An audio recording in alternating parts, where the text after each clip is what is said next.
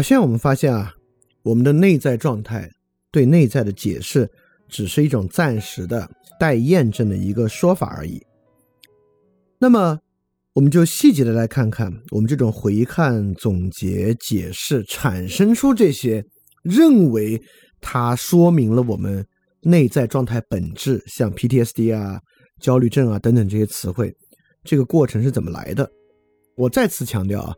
维特根斯坦并不是要取消所有这些总结，取消人类总结的能力和取消人的概括，他要取消的是我们把这些当做终极解释的这种冲动和把它当做终极解释的这种倾向。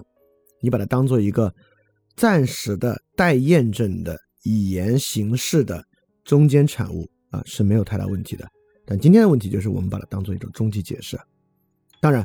我也不认为很多泛心理学的词汇那么值值得留下来啊！我总觉得直接面对生活问题就行啊。因为比如说，今天如果你要问我，我们那我们说说在什么情况之下 PTSD 这个词值得留下来呢？我多半会被回答，那这个词我真的想不出来在什么情况之下值得留下来。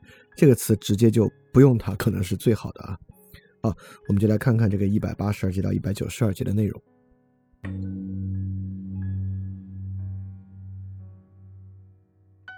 那么整个一百八十二节到一百九十二节，我们在说解释和意味的问题。那么在第一百八十二节，我们就说明白什么是解释，而什么是意味。那么一百八十二节，维特根斯坦带我们分辨了三个词汇：适配、能够和理解，就是 be fitting to，呃，这个 capable of 和 understand 这样的词汇。不管是中文还是英文，这些词汇本身。都词汇本身的用意都对应着解释，什么意思呢？当我们说一个东西和另外一个东西适配的时候，我们说为什么这俩东西适配呢？是因为它们的性质一致。比如说，我们说你为什么能做这个事儿呢？是因为你具备某种内在的能力。我们说你理解这个事儿了吗？他为什么可以理解呢？是因为他把握了这个事儿的本质，也就是说，当我们说适配能够理解的时候，它都是一种解释，它都是我们用来做一种特别本质性的把握来解释的问题。好，我立马举几个例子啊。我们说，为什么这个圆柱体可以卡入那个空圆柱体，它们俩适配呢？我们说啊。因为它们的直径一致，对吧？我们问为什么你可以背诵课文呢？我说因为啊，在我脑子里面已经把它记住了。我们说为什么你了你你真的理解维特根斯坦吗？你为什么了解维特根斯坦呢？我们说啊，因为我把握住了维特根斯坦理论的本质。当我们平时这么去用这个词儿的时候，所有这些词儿都像是在做一种本质性的理解，他在做一个解释。但维特根斯坦说：“真的吗？”他说：“什么时候圆柱体 Z 装在空圆柱体 H 里正适配呢？那当然是你得把它装进去，恰恰卡着的时候呢。”他说：“我们有时说 Z 在某某时候装在 H 里不再适配了，在这个事例里，用什么标准判断是在这个时间不再适配的？当然，只有在你装进去装不进去的时候可以。”我说，昨天我可以背一首诗，今天我却不能背了。在哪些情况下，我什么时候不再会背这首诗才有意义？当然，就是别人让你背，你背不出来的时候。所以说，实际上在我们生活中真正使用适配、能够理解的时候，我们要检查的都不是这些本质。我们没有在直接检查你有没有这个内在能力，直接检查你有没有把握本质，直接检查你有没有性质一致，没有。我们都在看一个特别具体的应用，对吧？圆柱体装到另一个空圆柱体的适配是一个应用。你背诵一个文章就是去背本身啊，不用什么内在检查，就是个应用。你有没有理解？就是做一个数学题做没做对，这个就是你检查有没有理解的原因。这是一个应用。所有这些具体的应用呢，被我们称为意味。就这个东西呢，就叫做意味。当然啊，就意味这个词，大家看上去是有点稍微有点不熟悉的。我把意味和这个解释的英文说出来，大家可能会更理解它实际上要说的是两个什么样的事情。这个解释很简单啊，就是 explain，就是解释。意味呢，就是 meaning。一般我们解释这个，比如说苹果的 meaning 是什么啊？我们就是得指向那个苹果的承载物。那苹果的解释，我们就要说它是一个植物等等等等的。就是解释 explain 这个词呢，更像是在洞察某种所谓的本质啊。展开讲，meaning 就是指它的那个对象。所以这个大概是解释和意味的问题。但是当我们真正使用适配能够理解的时候，都是在以意味的方式去验证它，但这个三个词在我们平时用的时候呢，我们都以为这三个词强烈的指向了它的本质是一种解释。好，这里总结我就直接用维特根斯坦这个话，维特根斯坦说，适配能够理解的通行标准比乍一看时要复杂的多，即用这些词儿进行语言游戏。以这些词为手段的语言交流的使用，更要错综复杂。他们在我们语言中所扮演的角色，和我们所愿意相信的是不一样的。什么叫做他在我们语言中所扮演的角色和我们所相愿意相信的是不一样的？言下之意就是说，适配能够理解这一词的语法，我们愿意相信的是透过这些词，我们在挖掘本质。但在实际使用之中，大概都是意味。试一试，我们愿意相信，透过这些词，我们在使用解释、挖掘本质。但实际语言游戏呢，是试一试，去做一个意味对象啊。这是我再把它复述一遍啊。因此，一百八十二节很重要啊。一百八十二节其实说出了它在语法上的问题，就是我们愿意理解的。这些词汇的用法和这些词汇实际用法的区别。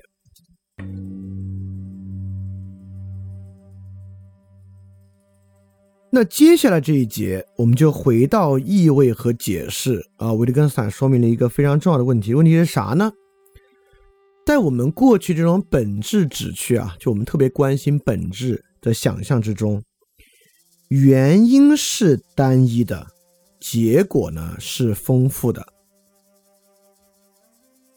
比如，我真正理解维特根斯坦，那我可以把维特根斯坦做出各式各样的表述，表述方式可以多种多样。比如，我真正理解一个数学公式，掌握了这个数学公式，我应用这个数学公式可以变得多种多样。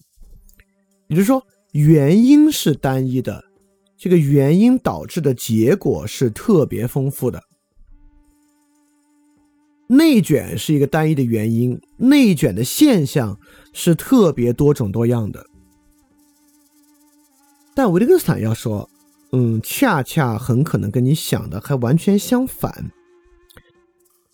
比如说，维特根斯坦这里说，就像我说，我能走过去，它既可以表示因为我有足够的时间，或者我能走过去，因为我足够健壮，或者我能走过去。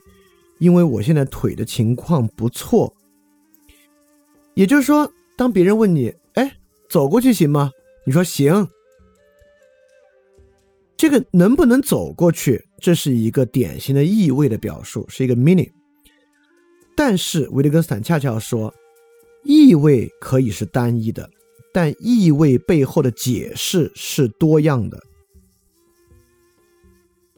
这个视野。改变了物理学的单因单果和单因多果的模型，啊，这个模型是非常重要的。正是因为这个模型呢，我们可以脱去一种本质的旨趣和本质的想象。因为力学世界是有必然性的，正因为力学世界的必然性，我们对于单一的东西啊特别痴迷。只要进入那种单一呢，它就是对的，就是真的。但是，一旦我们发现原因的世界才是丰富的，结果的世界，很多时候呢是枯燥的，是单一的。我们才会对一个事情有丰富的解释这件事儿有兴趣。现在我们的兴趣啊是单一的解释 PUA，然后呢，我们就开始说万物皆可 PUA，职场 PUA，爱情 PUA，家庭 PUA。PUA 的原因是单一的，而 PUA 的结果呢是多样的。但现在维特根斯坦希望我们调转这个旨趣，意味是单一的，但解释和原因是多样的。多样的原因是什么呢？维特根斯坦说：“但我们在这里必须留心，不要以为和这个事例的本质相对应存在的全部条件的总和，比如一个人可以走过去的条件的总和。”如果这些条件都具备了，他似乎就非得走去不可。什么叫条件具备就非得走出不可？意思是说，在物理学的单因单果或单因多果的世界之中，只要这个原因到位了，那是肯定会动的，对吧？很简单，比如说这个台球，我拿台球 A 碰到了台球 B，那这个台球 B 必然是会动的。在这种原因是单一的，结果是多样的世界之中，只要原因到了，结果就要发生。这个东西呢，被我们平时称之为决定论。不管是物理学的决定论、生物学的决定论、心理学的决定论，这个社会生物学的决定论，都是这种力学思维，认为正是因为啊，这个雄性动物，这个雄猴子。有这个笼呃，这男性的不是熊猴子啊，因为这个男性的抚育成本较低，女性的抚育成本较高，所以男性出轨是必然的。就这样的话，里面就蕴含着这种，只要条件具备了，他似乎就非得走去不可。但只有倒转过来，在原因的世界是丰富的，结果的世界不是。这种旨趣的转换，我们在意的。是找到单一意味的多个解释，发现多种可能性。这里面有的是啥？这里面有的呢，才是人的选择。正是因为一个男人出轨了，背后有各种各样多种的原因导致他出轨，我们才能够有可能不出轨。这个东西非常重要。正是因为一个人抑郁了。这个抑郁背后有非常多的原因，而不是只有一个原因——抑郁症。这个抑郁才可以真的解决。正是现在的困境背后有多种原因和视角，而不是说就一个字儿、一个词儿“内卷”，这个处境才可能解决，才产生选择。必须解释是多的人才有选择的可能。对类似总结为私愤或 PTSD 这样解释的这种思考方式，就与维特根斯坦所指向的单一意味可有多个解释这样的思想方式产生了巨大的差异。我们从想找到事物背后共通的单一的原因，到我们想找到一个事情背后多种多样不同的视角和原因，这是两种截然不同的旨趣和想象，而前者。是机械的，是闭塞的，后者才是给予人可能性的。不是说就因为后者好，我们采取后者啊，是因为维特根斯坦也替我们说明了前者根本就是一种语言的误用。因此，我们今天生活的闭塞，也许不是因为生活真的这么闭塞了，而是语言的误用把我们的路堵死了这么一个情况。所以，这个内容的重要性就在于这个地方。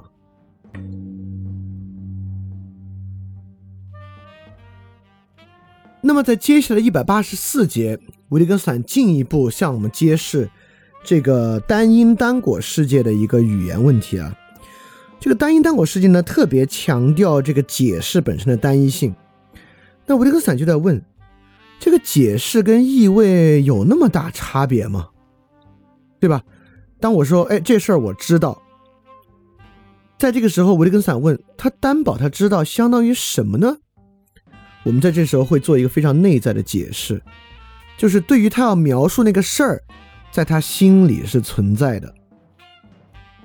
维特根斯坦意思呢，就是一维特根斯坦举的例子是一个人能哼出曲调。他说，我们可以说，如果有人确信无疑的说，他现在知道这个曲调了，这个时候这个曲调以某种方式出现在他的心里，而这就是这个曲调整个出现在他心里这个说法的一个定义。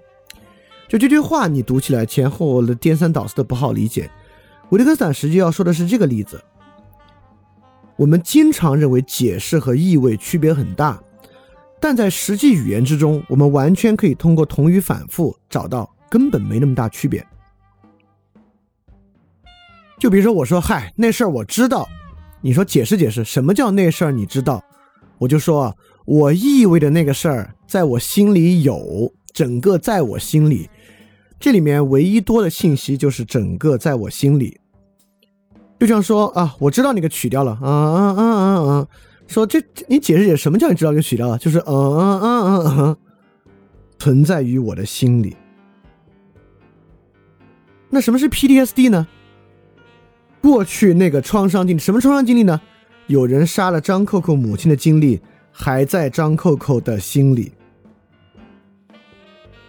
你给医生说抑郁，医生说你得了抑郁症；你给医生说我焦虑，医生说你得了焦虑症。就是加了一个“症”字，和加了一个在他的心里，就构成了这些解释。所以很多时候我们会发现，很多这种本质性的解释啊。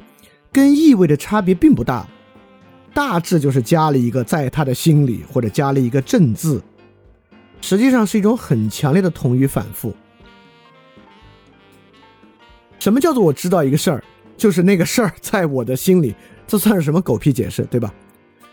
所以认为解释和意味差距很大，意味是表象，解释是本质，焦虑情绪是表象，焦虑正是本质，实际上。这个地方多出的这个“正”字，并没有给出除了同语反复以外很多的洞察力。就像这个音乐曲调是意味，我心里知道这个曲调是本质，加入了我心里知道这几个字，并没有为这个事儿给出任何新的东西，而是一种很简单的同语反复。所以在维特根斯坦看来，我们总认为。意味是表象，是不真的；解释是本质，是真的。你真正看我们到底是咋解释这些玩意儿的，你就会发现，很多时候我们的解释不过是个同语反复，它并没有那么大的差别。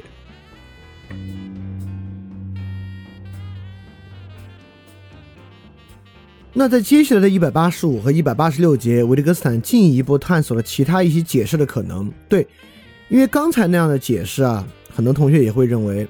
那这只是心理学这样，我们物理、数学、科学的解释可不是这种同语反复，而是真正找到了普遍性的规律，在背后来做解释。维特根斯坦就进一步区分了这种解释它的语言问题是什么呢？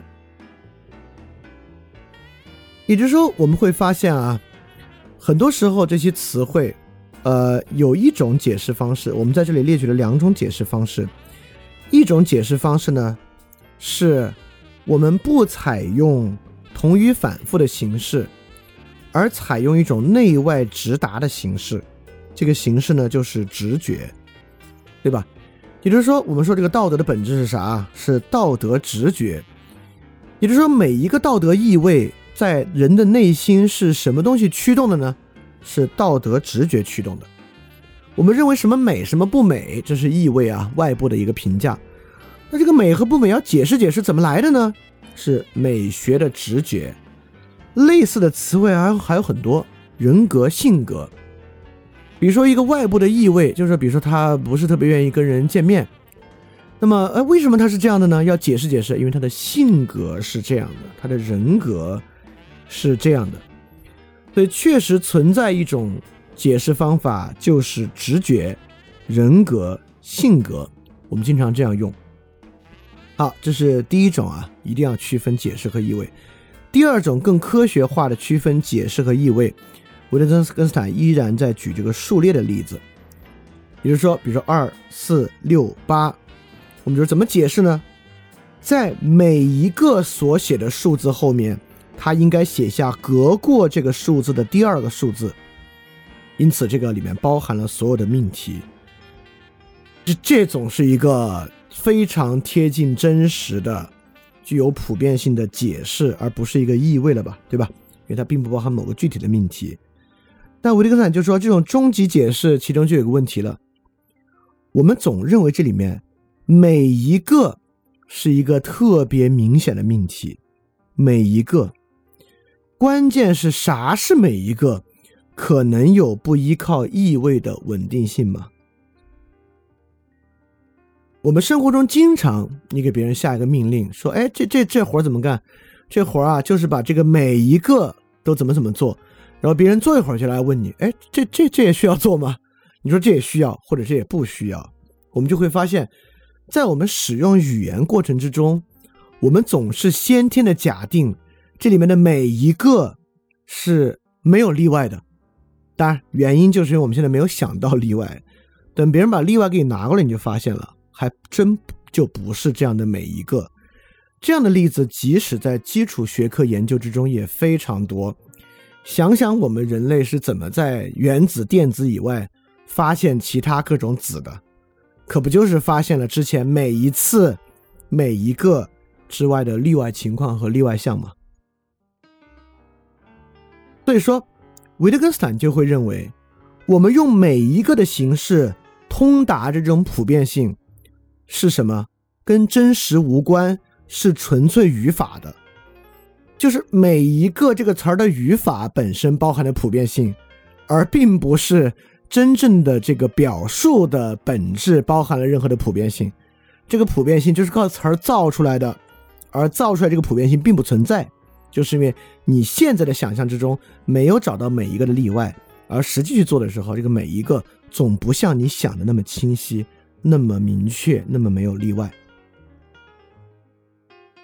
好，那我们回来说这个直觉人格性格这个解释怎么不对呢？不对就在这儿。你看，维特根斯坦总是在帮助我们去发现单一条件之下的更多可能。当我们说道德直觉、美觉直觉、人格性格的时候。它代表了一种共通的模式。我们说人有一种道德直觉，意思是说，因为我们构造了一个玩意儿叫直觉的存在，意思是说，他每次遇到这个情况啊，这个直觉直觉嘛，都启动，他都会做出同样的判断。美学直觉也一样。但维特根斯坦说一句很有意思的话，他说：“说在每一点上都需要一种直觉，几乎还不如说。”在每一点上都需要一个新的决定来的正确些。决定、逻辑、直觉，差距在哪儿？当我们说直觉的时候，每一点上都会有一个重复的既定模式；当我们说逻辑的时候，就比如数学公式，每一点上都会有一个固定的推导过程；而当我们说决定的时候，每一点上都会有一个视角的选择。当我们以直觉的方式来做解释，以公式的方式来做解释，我们会把每一次都导向一个单一的结果；而用决定的方式来做解释，在每一点上都会是不同的。而这个呢，就是很巨大的差异了。所以维特根斯坦为什么反对把解释和意味拆得特别开？他既反对使用同语反复的方式来解释，这很明显是个语法的误用。他也反对使用逻辑的方式做普遍性解释，因为这里的每一次这个词汇是有语法问题的，它的普遍性并不来源于事实本身，而来源于每一次这个轻率的表述。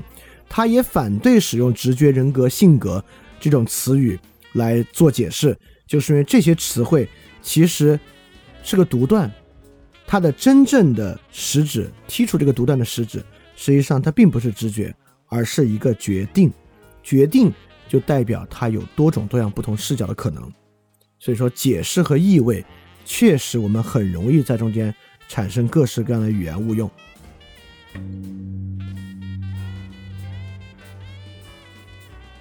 那我们再次说明，维特根斯坦在这里的意思绝对不是说从今往后我们再也不能使用每一次这样的词了。你在给别人别别人布置工作的时候，不能说每一次你都要怎么怎么样，好像一这么说。你的同事就反驳你，哎，你不能这么说啊！你这个每一次是语言本身的普遍性，而不是工作内容的普遍性。当然可以这么说，只是说说的人要明白，这种没有意味的解释，它的效力是会随着事例的增多逐渐减弱的。因此，你当然可以给你的同事或者你的你的员工说啊，你来做这个事儿，这个事儿怎么做呢？就是每次遇到这个你都怎么怎么样。当别人来问你说，哎，那这个东西需要吗？你的回答绝对不是说，我不是告诉你每一次了吗？而是要去看它这个具体的意味到底在何种情况之下还能符合那个表述，或者不符合那个表述。所以维特根斯坦的意思绝对不是说。我们要废掉“每一次”这个词，这种概括和总结太自然了，而且绝对可用。只是说，你用它，你就要知道这玩意儿绝对有例外，它不是一个普遍性表述。当别人提出具体例子反例的时候，你不应该使用普遍性来为他辩护。你说我不是告诉过你每一次了吗？你还问我，这就是一个错误的辩护方式。所以你看啊，就这种对于他语法问题的解释。其实会导向非常细节的我们使用语言和判断语言的方式。我不知道刚才这个例子你觉得重不重要，但对我来讲啊，我觉得这个例子至少对于教育这个事儿超级重要。就是在教别人什么东西的时候，类似这样的语言辨析，实际对于如何开展这个教育、使用什么词汇推进教育，其实是非常非常重要的。所以说。如同维特根斯坦在一百八十七节和一百八十八节所说，我们当然可以使用命令，像这种每一次等等的命令。命令的解释如果不包含意味，也可以，它只要现在好用就行。只是你不能因为你解释完了，它就取得了必然性是没有的。就像维特根斯坦说，合理的说法就像是：假如他当时掉到水里，我就会跳下去救他。当然，人在这里很不容易说，一旦每一次有人掉到水里，我就会跳下去救他，对吧？所以说，当然是带有意味的场景和表述是最有价值的，是最有确定性的。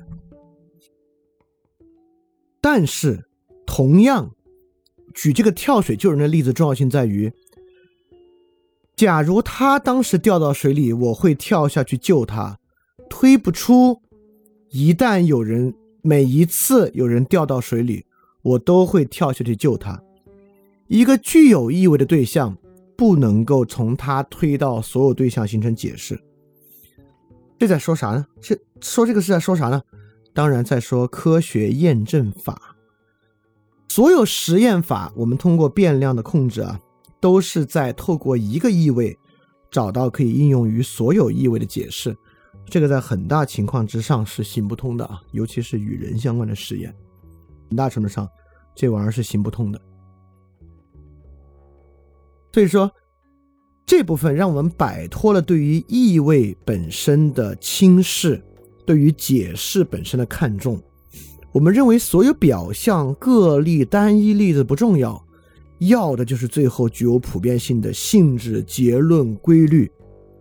维特根维特根斯坦就促使你意识到，不是这样的，意味在里面超级重要，脱离的意味，那个玩意儿它的效率才在降低。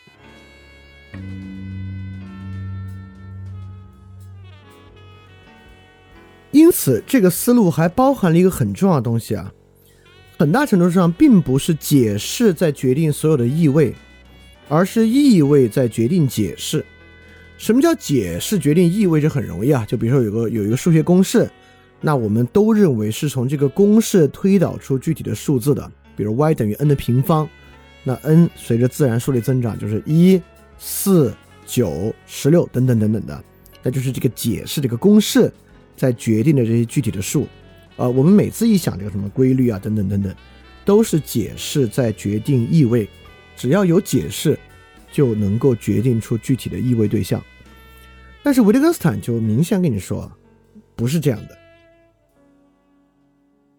也就是说，对于接受这个规则、接受 y 等于 n 平方，并完全接受的人，解释决定了意味；但是对于接到这个命令却不知道该做什么的人，或者对于得到这个命令之后，大家都很有把握，都以为自己理解了，但是却各行其事的人，我们就会发现，解释并没有决定意味，这很重要啊。因为在我们简单方法之中，他们那么做是因为他们蠢，因为他们搞错了。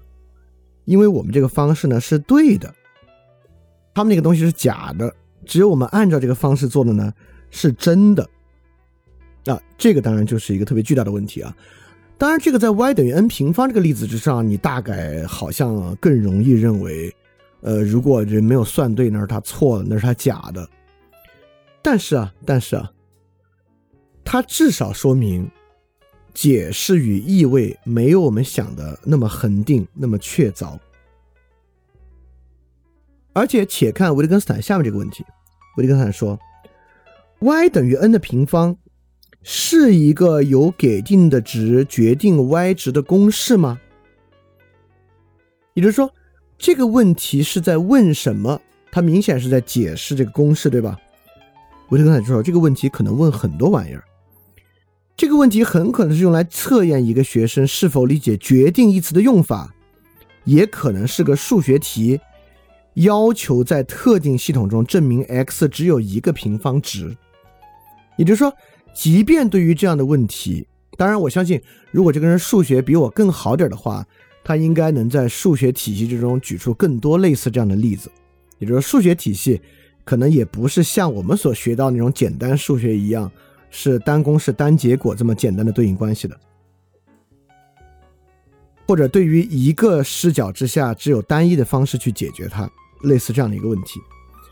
所以说，解释决定意味没有我们想的那么确凿，而且在最后问的这个 y 等于 n 的平方是一个是一个有给定值决定 y 值的公式吗？这个问题之上，意味决定着解释。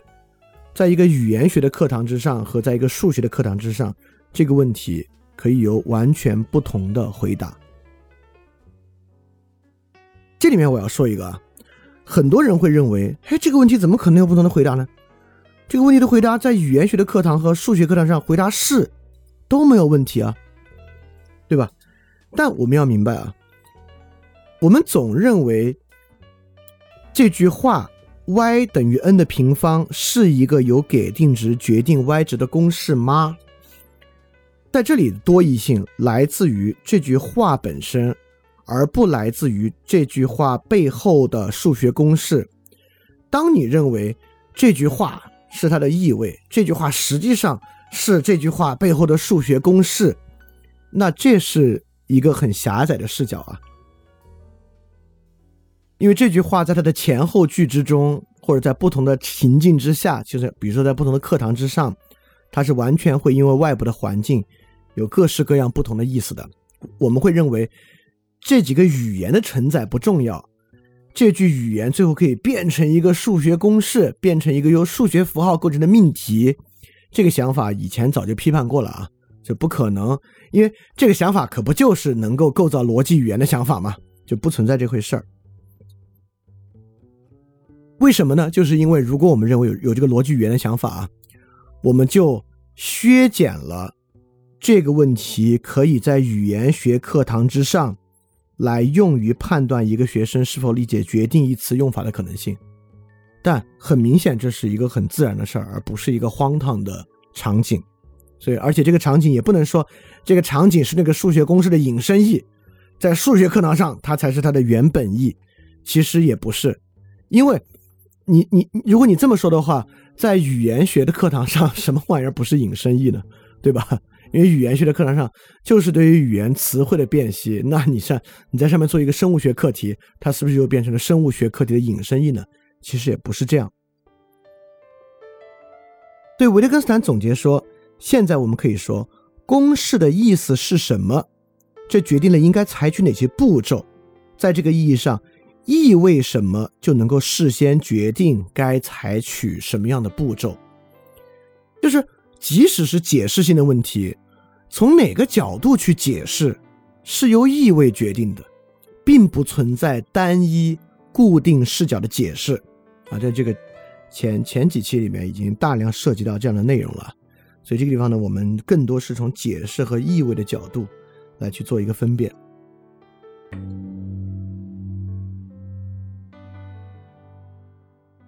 所以说，一百九十一、一百九十二节，我们就是在看有没有超级解释这回事儿。言下之意，维特根散说，在任何意义上，我们能够一下子抓住一个词的意义吗？就一次抓住一个词的意义，我们似乎在一种更直接的意思意思之上能够一下子抓住。但是，你有一个说明这种一下子抓住的范本吗？是没有的。呈现在我面前的只是一个表达式而已，是不同图画交叉的结果。所以，如果我们认为有一种超级解释，就这个解释能够用于呈现出普遍性，那我们必须有一个超级意味，一个超级范本。当然，我们可能会认为这个科学实验的变量控制啊，就是在找一个超级范本啊。但这个，你对科学史，包括其实之前我们在不同节目中举过很多例子，来证明不是这么回事了。这某种程度上也是这个贺建奎。做那个基因疗法去除艾滋病婴儿的基因，敲掉那个基因有如此大争议，以及我们用了很多方式去证明他那个方法是有害的的一个重要原因，就是实验的变量控制并没有找到超级范本，呃，或者我们不如说，他非但没有找到一个具有普遍性的超级范本，实验的变实验的变量控制还找到了一个超级偏颇的理想样本。这个理想样本不是说普遍性，而几乎是在说。在现实情况之下，它不存在这么一个意思。对维特根斯坦说：“你没有超级事实的范本，却被引诱去使用这个超级表达式，就是我们被称为哲学最高级的超级表达式，就是这样的超级解释。因此，不管是 PTSD、呃焦虑症等等啊，都是我们所发明的这样一个超级解释。那我们就要问：什么是 PTSD 的超级范本？”什么是抑郁症的超级范本？有这样具有普遍性的超级范本吗？如果没有的话，这个超级解释怎么来的呢？当然，这里不是取消这些词汇啊，而是说，当我们使用这些词汇的时候，我们就要知道它并不具有普遍性。所以到这个解释和意味之中，我们就要进一步明白，我们对这些词的警觉，便要尤其警觉，在它缺乏意味的情况。呈现为超级解释的情况之下，它的这种超级的特征是怎么构建出来的？我们之前说了，它要么是由类似直觉这样的词义搭载的，要么是由类似于每一个这样的词义搭载的，要么是由内在的同语反复构成的。而真正环境之中，在不同的意外之意味之下，它应该能够呈现出不同的视角，像是一个决定这样的一个性质。对因此，在这个时候呢，我们再次在这地方梳理了意味和解释，也看了把也看到了把意味和解释的关系弄混之后，这些超级解释是如何产生的。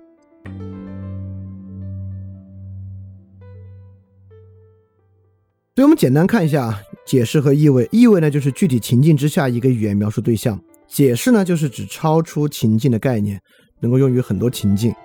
比如说，我们给一个人说，你过去几年的经历都是因为 PTSD，这就是一个解释。我们在解释你过去几年的经历，超出这些经历的和情境，能够用于所有这些经历的单一解释。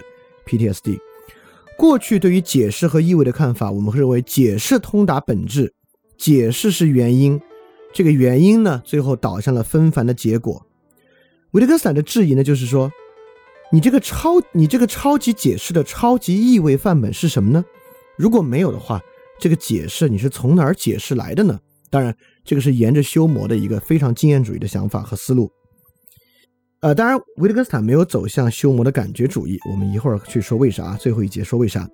但至少现在我们对于解释和意味调整之后的看法是，同一个意味可以有很多不同的解释，解释并不具备某种完备的原因，一旦解释到了，就一定会发生。因此。一个解释到底该如何理解，也需要不同具体的意味来作为理解的背景。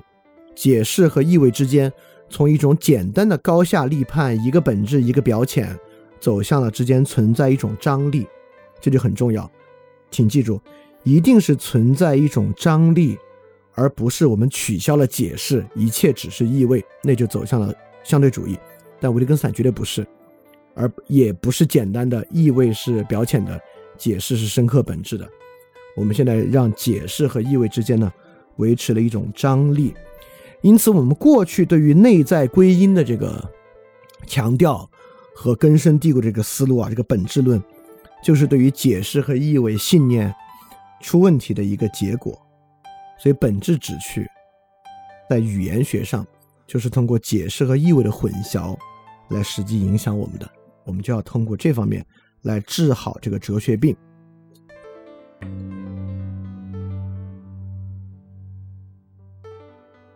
所以，我们来简单的看第三部分啊，就四节一百九十三到一百九十六，就我们如何从一种解释的崇拜转向一种语言的崇拜的。就我们如何从一种超级解释转向一个超级概念，变成一个语用，变成一个实践。你看我举的例子啊，我们当然存在一种超级解释，叫抑郁症，它变成一个我们崇拜的语言概念，抑郁症，它变成。这种在超级解释下的语用，抑郁症患者可能出现，这个可能出现很重要啊。我们在第四部分会去讲可能的语法问题。抑郁症患者可能出现更大的失眠、抑郁情绪、自杀等风险。因此，正是因为这种风险的可能，什么是可能？它的实存性质。现在我们在做抑郁症的筛查，对吧？本来抑郁症是一种。语言对象，到我们开始进行筛查的时候，它已经变成了一种实际存在物了，对吧？如果抑郁症不是一种实存的风险，干嘛要筛查呢？这就是从一种解释崇拜到语言崇拜。我们可不要觉得这个语言崇拜是没有代价的，代价呢，就是会实际造成这样的语用，和这个语用会推进实际的行动。所以整个这四节，我们来看看我们是怎么从解释崇拜到一种语言崇拜的。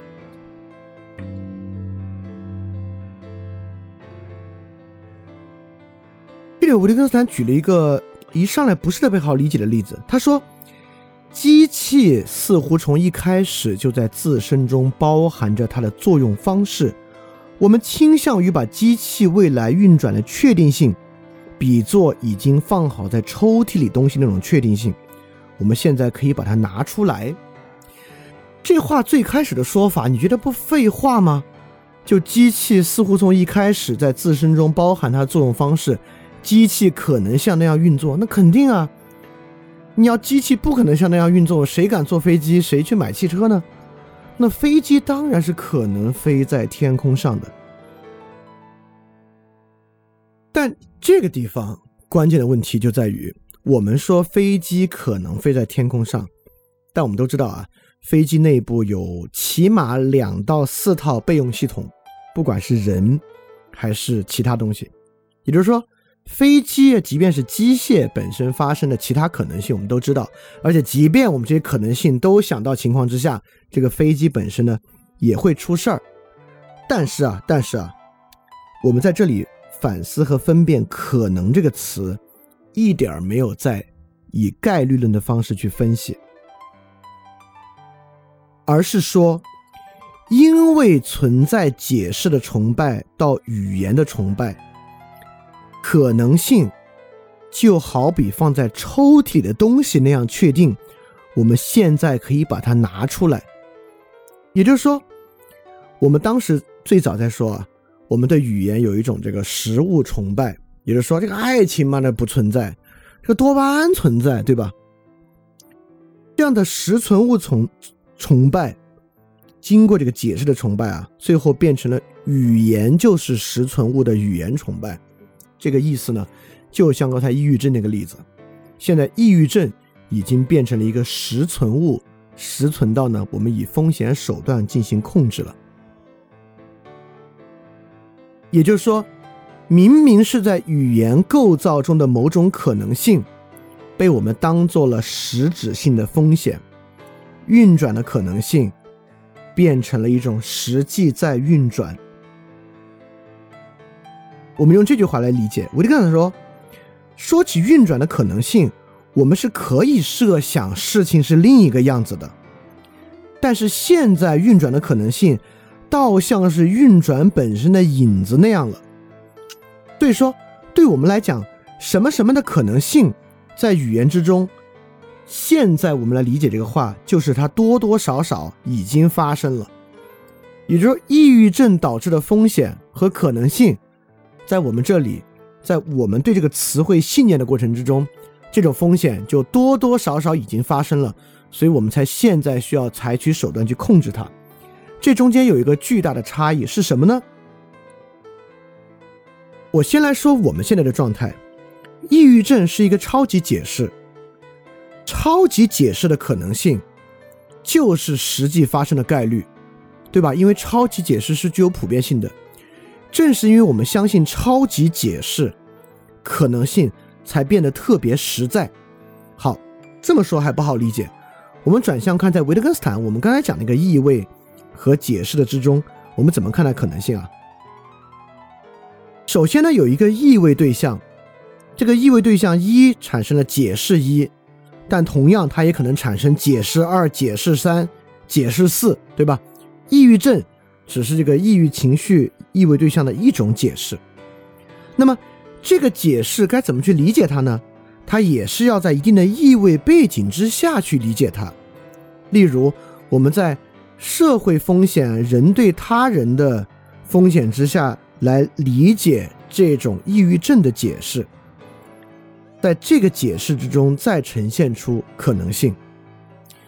放在这个背景之下，它的实存特征就少了特别特别多。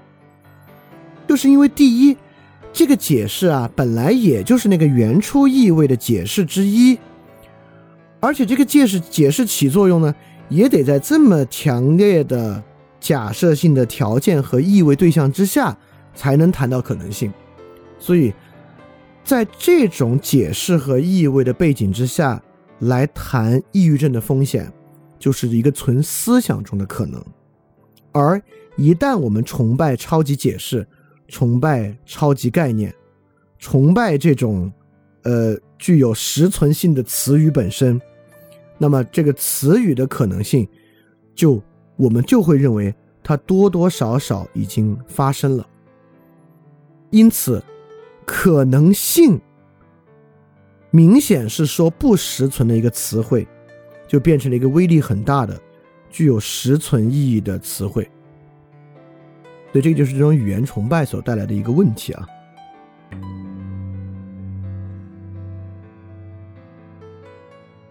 好，我马上举一个例子，就可以更明显的凸显出来。这个词汇呢，就是阶层固化。就阶层固化。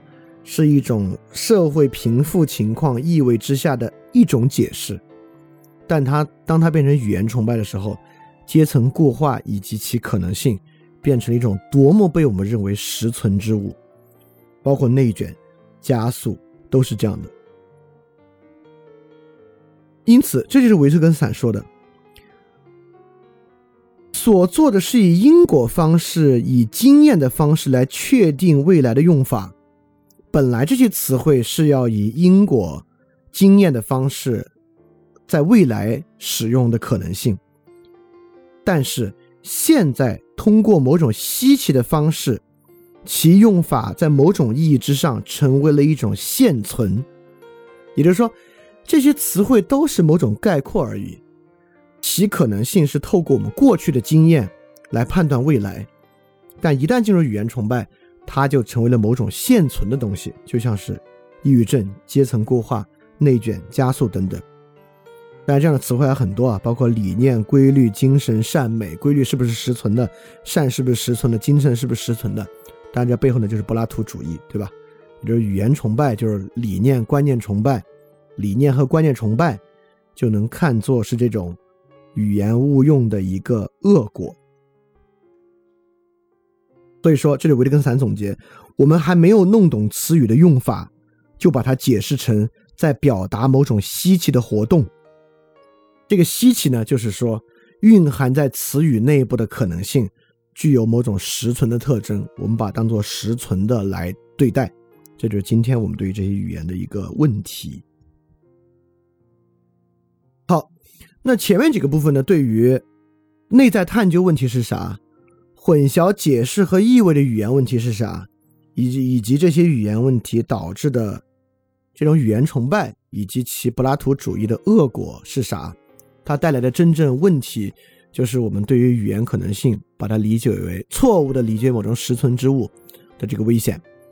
那么现在就要来说了，那该怎么样呢？我们到底该怎么来构成理解啊？这么一个重要的问题，就是第四部分，真正的客观性啊，那个确凿性，在于公共共识和实践的部分。